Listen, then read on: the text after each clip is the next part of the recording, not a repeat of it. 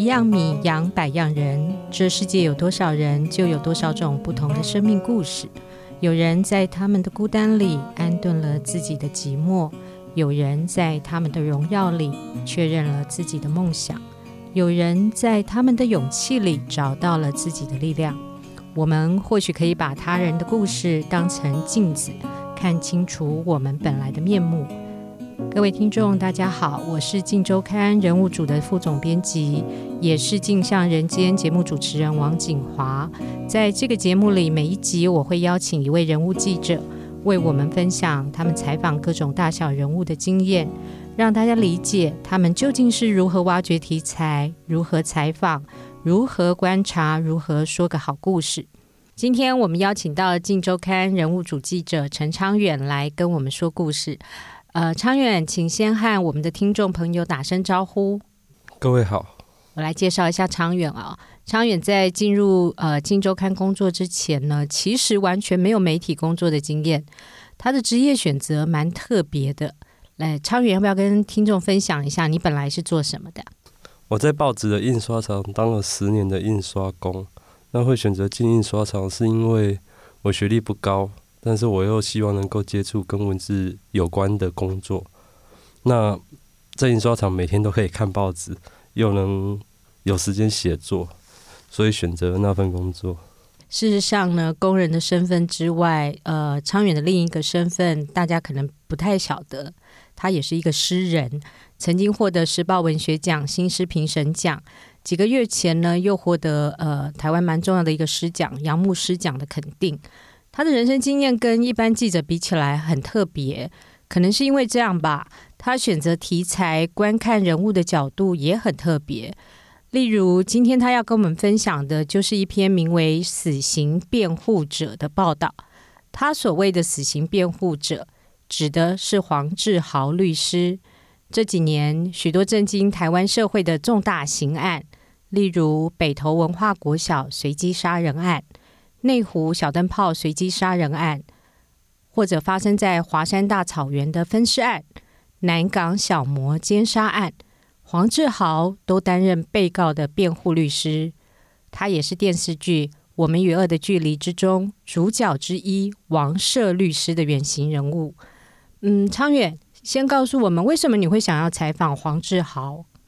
在发生内湖随机杀人案的时候。那媒体开始报道行凶的人叫做王景玉，有精神疾病。那这个案件其实是在学校旁边的路口砍下女童的头颅。那案件其实是非常惊悚，就整个社会其实有很大的恐慌。那那个时候的精神疾病的强制送医案件就激增，因为大家都会担心说：“哎，我家附近有那种精神有状况的人，他会不会也？”犯下奇怪的事，那通报案增加，就有很多人被抓。那政治大学那边有一位被称为“摇摇哥”的流浪汉，他有精神疾病，可是他没有攻击性，但就被警察跟医护人员抓上车。那这个强制送医案件就引起了争议。那那时候我对摇摇哥的背景感到好奇，我也对这个社会事件感到想要了解。那黄志豪是王景玉的辩护律师，那。他法服律师的身份，也为很多精神疾病犯罪者辩护。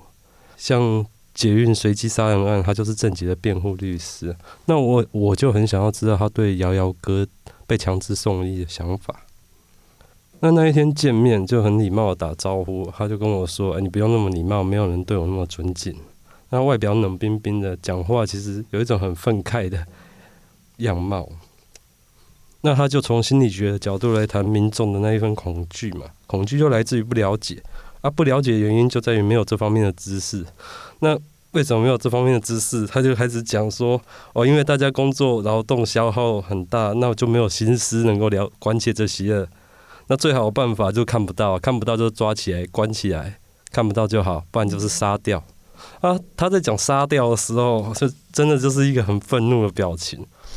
我当下就觉得。这是不是跟郑捷很快就被执行了死刑有关系？因为他是郑捷的辩护律师嘛。那他的情绪也让我觉得他不是把这个工作当成公事公办的事情，是有一些感情在他心里面的。所以我就想要了解他为什么会为这些人辩护了。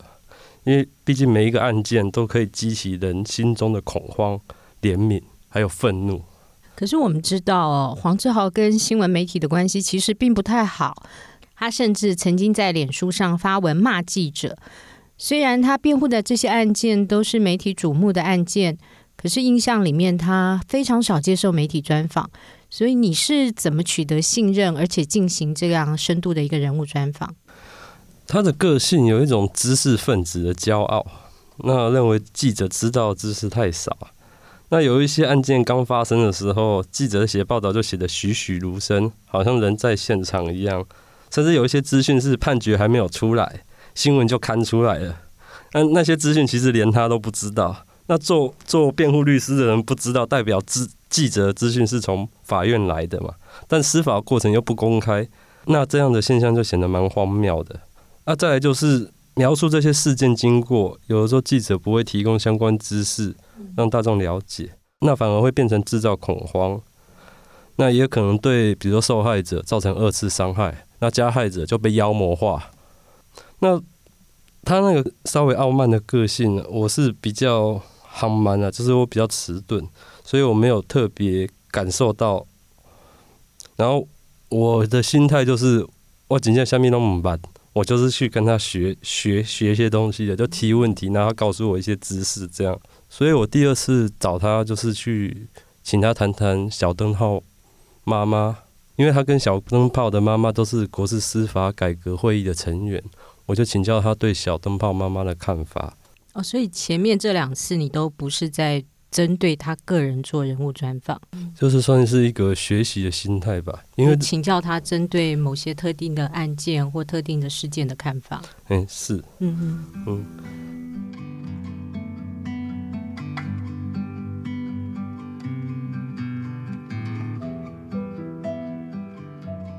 其实那个聊天的过程，我也跟他坦诚，我的想法其实就是跟一般人一样，哦，精神疾病抓起来关起来，重大刑案的犯罪者，那就判死刑，然后说杀掉。我很坦白跟他说，我的想法都是这样子。他知道我有这样的想法，也知道我想要理解更多，所以他就因此可能有点老师性格，就愿意教我一些。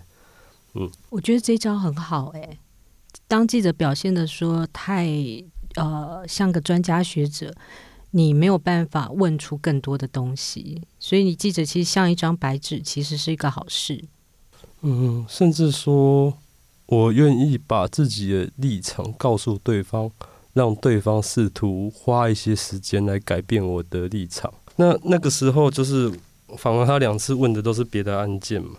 那访完之后就就有时间就闲聊，那时候就问起他的感受啊，因为。他也是一个人，那为死刑犯辩护，他也有他的感受。那他就聊起他辩护过程中承受的压力。哦，他会对老婆说，然后某一天晚上，他孩子睡觉前，他也特别跟孩子说：“哎，爸爸为什么要为这些死刑犯辩护？”他就会担心说，如果有一天他消失不见了，那孩子不知道他们爸爸是在做什么，他会有一些遗憾，这样子。你所谓的消失不见，是说有被报复的恐惧吗？嗯，是的。其实他接受到的网络谩骂其实很多，甚至有一些威死亡威胁啊，也会有些人传讯息或者是留言会说：“真希望你的老婆孩子也遭遇到这种事情。”嗯，那个压力其实是真真的蛮大的。那他是两个小孩子的爸爸嘛？他那个时候访谈的时候就跟我说。在街上听到有孩子在叫爸爸，他会忍不住回头。然后这边就聊，继续聊到他翻阅郑捷的卷宗，他就打开卷宗的时候，看第一个受害者也是一个爸爸，然后就这样被郑杰杀死了，留下了老婆孩子。那那个时候他就有点哽咽，然后他说他在看卷宗的时候，其实也会有一种愤怒，还有伤心感，可是又必须要。按耐自己，让自己冷静下来。毕竟他是一个辩护律师，就算他的辩护的人是穷凶恶极、罪大恶极的人，他也是必须要冷静下来帮他辩护。情绪冷静下来，他就有一个疑问呢，就是：诶，郑杰，你为什么要杀人？毕竟不是每一个人都是为了当杀人犯而出生的。每一个犯罪者会犯罪，必然有一个成因，有个脉络啊。如果没有能够爬梳出这个人的人格是如何形塑，他犯罪的原因是怎么产生的，哦，只是审了判了，那其实对社会的帮助并不大。这样，嗯，那在这边，我当然有跟他谈我对郑捷的想法，嗯，那我当时的说法是。我觉得每一个人都有走偏的时候，差别就在于有没有那个环境可以改变那个人。那对我来说，郑捷就是一个一路走偏的人，因为不太可能有人一出生就立立志要杀人。那就算说自己想杀人的人，也不一定会真的去做这件事情。那他是为为什么走到那个地步的？我就很想要了解。前面的交流说是采访，比较像是在闲聊嘛。那这个过程中，黄志豪也有，他是律师，又有心理学的专业，一定也在观察我。那我也跟他说，我自己的观念一直在改变嘛。那他看我有想法上有一些改变了，可能就打算对我多说一点。那也就有了后面的专访。嗯，是。呃，黄志豪接手的这些重大刑案哦，几乎每一件都是新闻头条。可是，在我们这个社会里面，大多数的人，就像长远刚刚自己说的，我们的想法还是非常的原始，保持一种非常素朴的正义观念，认为杀人者就是罪该万死。所以，黄志豪去为杀人犯辩护，呃，必然也遭受到非常多的谩骂。所以，他是怎么看待自己的处境的？他会接到这些案件呢，其实都是法律扶助会委派的。基本上这种案件不太可能让律师主动接，因为辩护能力要很好。然后，如果那个案件跟精神疾病有关的话，辩护人也要有相关的专业能力。那说说起来，钱也不多，压力又大。钱不多是多少？大概两万到四万一个案件。一个案件就是从头到尾整个判完。那这些重大刑案的犯罪者，几乎都会是所谓社会比较底层的人，那他们也不太可能找到律师帮忙辩护。那社会关系感不佳嘛，就没比较没有律师想要接。那他第一个接的案件就是郑杰。那其实会接的原因跟他的个性也有关系啊。那时他在教法律课，那聊到。辩护律师的伦理道德，那就是不管对方有多坏，你还是要尽力能够帮他辩护。那他讲的慷慨激昂，有学生就呛他说：“哦，如如果你辩护的对象是郑杰呢，那你接不接？”那他就很铁齿，就说：“来，我一定接啊。”结果法服那边就来询问他，他就接了。那接了之后，他对这些重大刑案的犯罪者兴趣就更浓厚，他很想知道为什么这些人会犯罪。那所以后来很多案件找他，他也都不拒绝，一直接，几乎每一件案件都是社会版头条，那他自然也被当坏人看待啊。像接郑捷的案子之后，他就曾经在捷运站被阿婆吐口水，那租房子递名片，房东就不想租他，这样大家也会觉得说他好像要借由帮这些犯罪者冠上精神疾病的名称来脱罪，但其实他没有要帮这些人脱罪。他只是想要爬出犯罪的成因，那他有心理学背景，所以这让他对于人性是有许多自己的观察。他觉得人性就像洋葱一样，有很多层次。那说起来，所有的犯罪案件都是这样子，你把洋葱剥开了，你才可以看到真正的原因在哪里。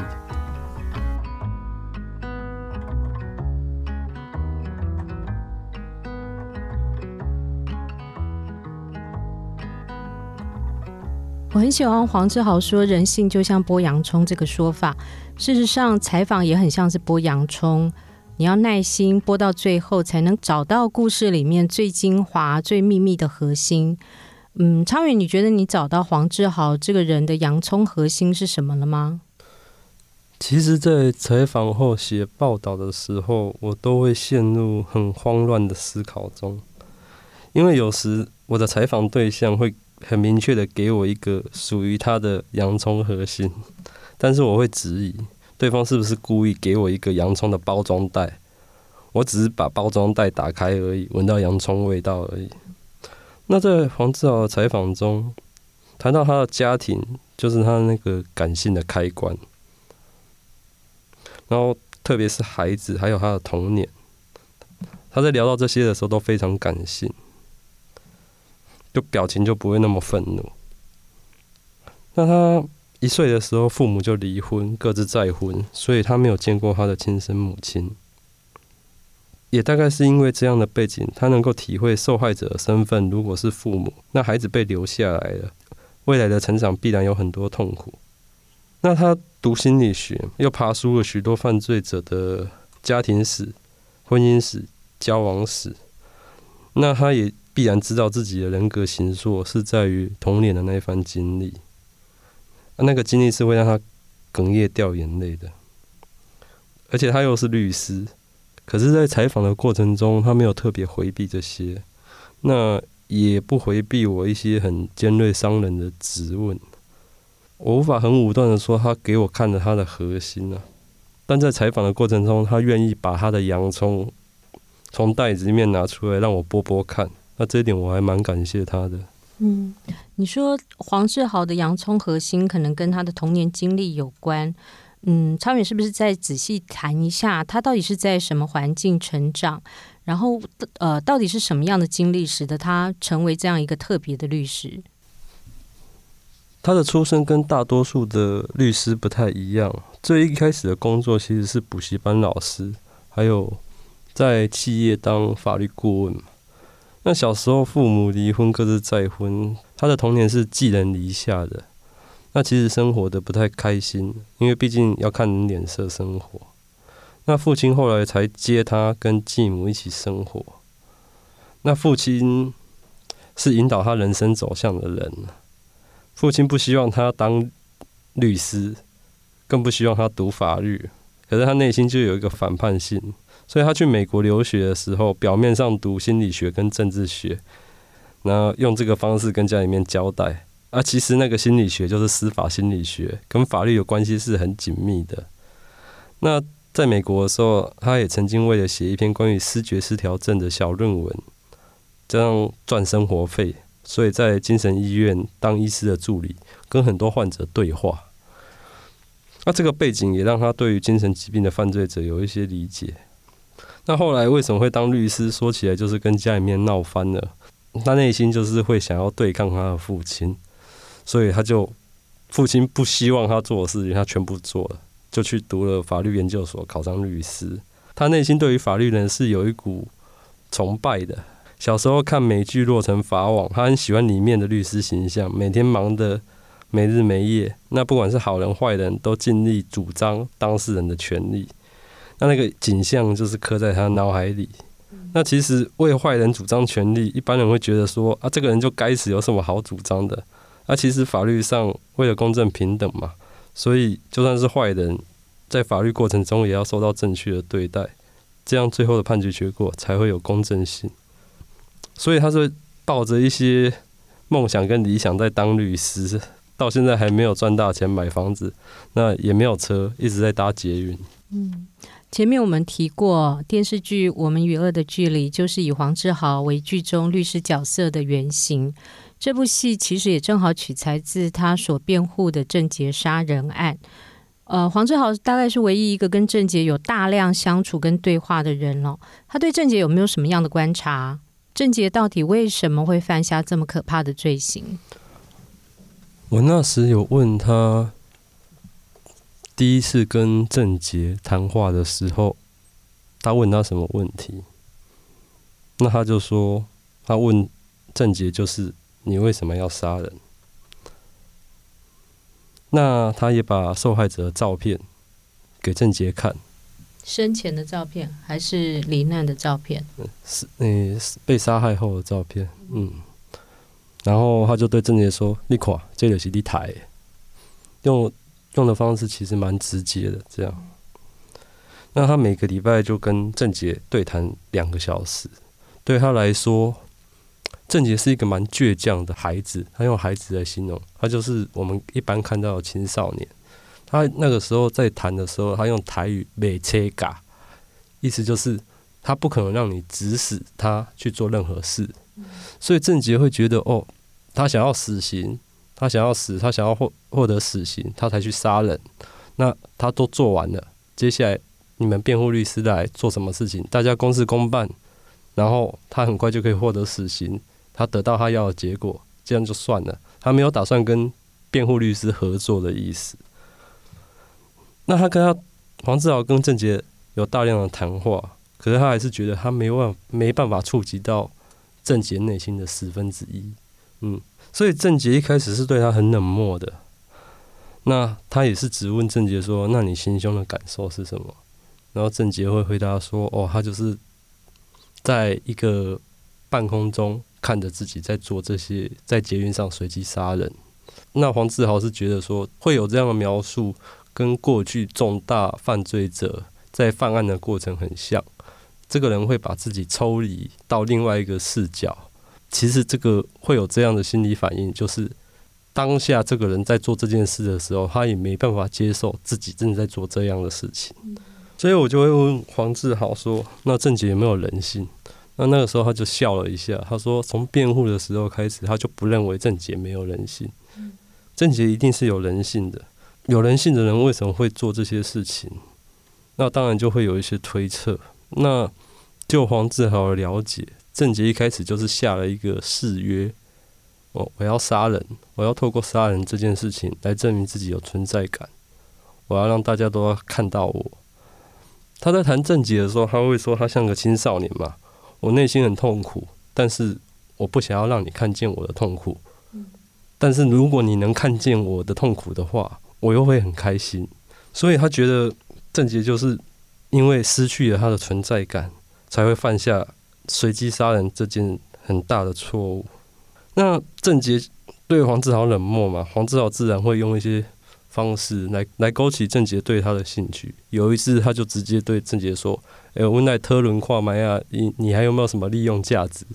那郑杰就真的是蛮孩子、青少年那样子，就说：“哦，你这家伙是怎么样？还蛮有意思的。”就一脸觉得很比较有兴致的表情。嗯，这是黄志豪跟郑杰的相处。那他也会问郑杰快乐的事情。哦，高中的时候很快乐，然后他有一些才华，文字上的才华被同学欣赏。然后同学去打篮球，一群人玩乐，他在郑杰在窗边看，就觉得哎、欸，那日子过得蛮好的，蛮舒适，蛮安稳的。但是黄志豪也会问，那郑杰你有什么痛苦的事情？但是郑杰就跟他说，我没有什么痛苦的事情，所有。关于痛苦的事情都被否定掉了。那黄志豪就觉得说，他过的可能不是痛苦的人生，而是没有味道的人生，或者是说，他把痛苦隐藏起来，就等于把自己的存在感压到最低，这个人就等于消失了，不被看到了。嗯，那他觉得这种反应是蛮可怕的。那他也只能。推测说，可能在高中之后，郑杰所处的环境已经没有人能够接触他了，他没有归属感了，没有人可以把郑杰导向正常的轨道了，那就后面就是越走越偏了。那这些其实也是黄志豪的剖析啊，那我我觉得是可以参考，但是真正的原因恐怕还要对郑杰有更深入的剖析才知道。可是郑杰已经被执行死刑了。二零一六年五月四日，郑捷接受死刑枪决。那黄志豪又是什么时候得知这个消息？第一反应是什么？他说他比新闻记者还慢知道消息。那时候下午五点，那记者打电话给他，问他说：“你知道郑捷要被枪毙了吗？”他才知道，大很惊讶。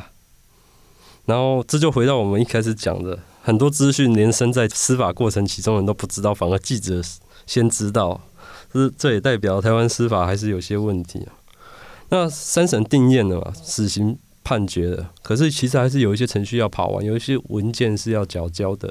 那那个时候黄志豪还没有做完这些东西，所以他觉得这些东西真的要完全做完了再执行，而不是这么马上就判完就就枪决掉。那他开始打电话就想要阻止，那时候五点。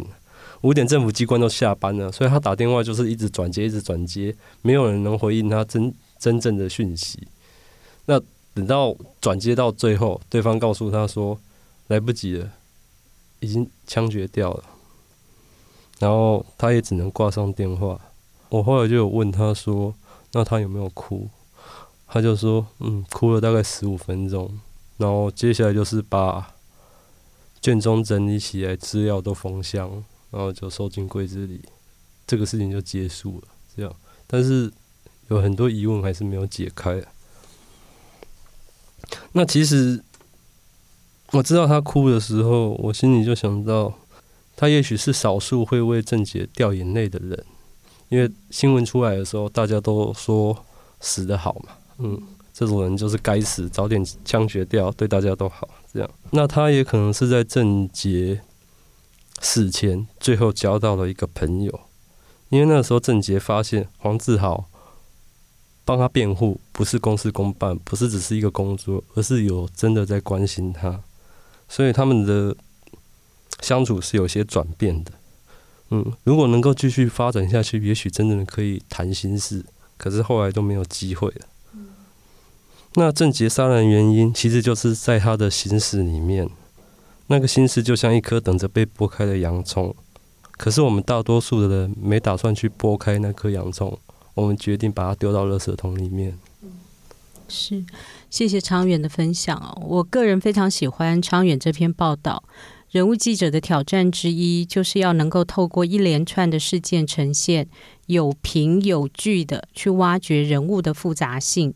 这跟黄志豪律师的工作某部分说起来，其实也有一点相像，只是律师挖掘的对象并不是受访者，而是杀人犯。他试图透过剥洋葱的手法，找出这些杀人犯杀人的真正心理动机。而人物记者其实也在剥洋葱，我们试图要深入理解是黄志豪这个人。希望今天的节目也能够像剥洋葱。让各位听众稍微了解人物采访的一些独门技术。再次谢谢昌远，也谢谢各位收听。下一次我们继续来听人物记者为我们说故事。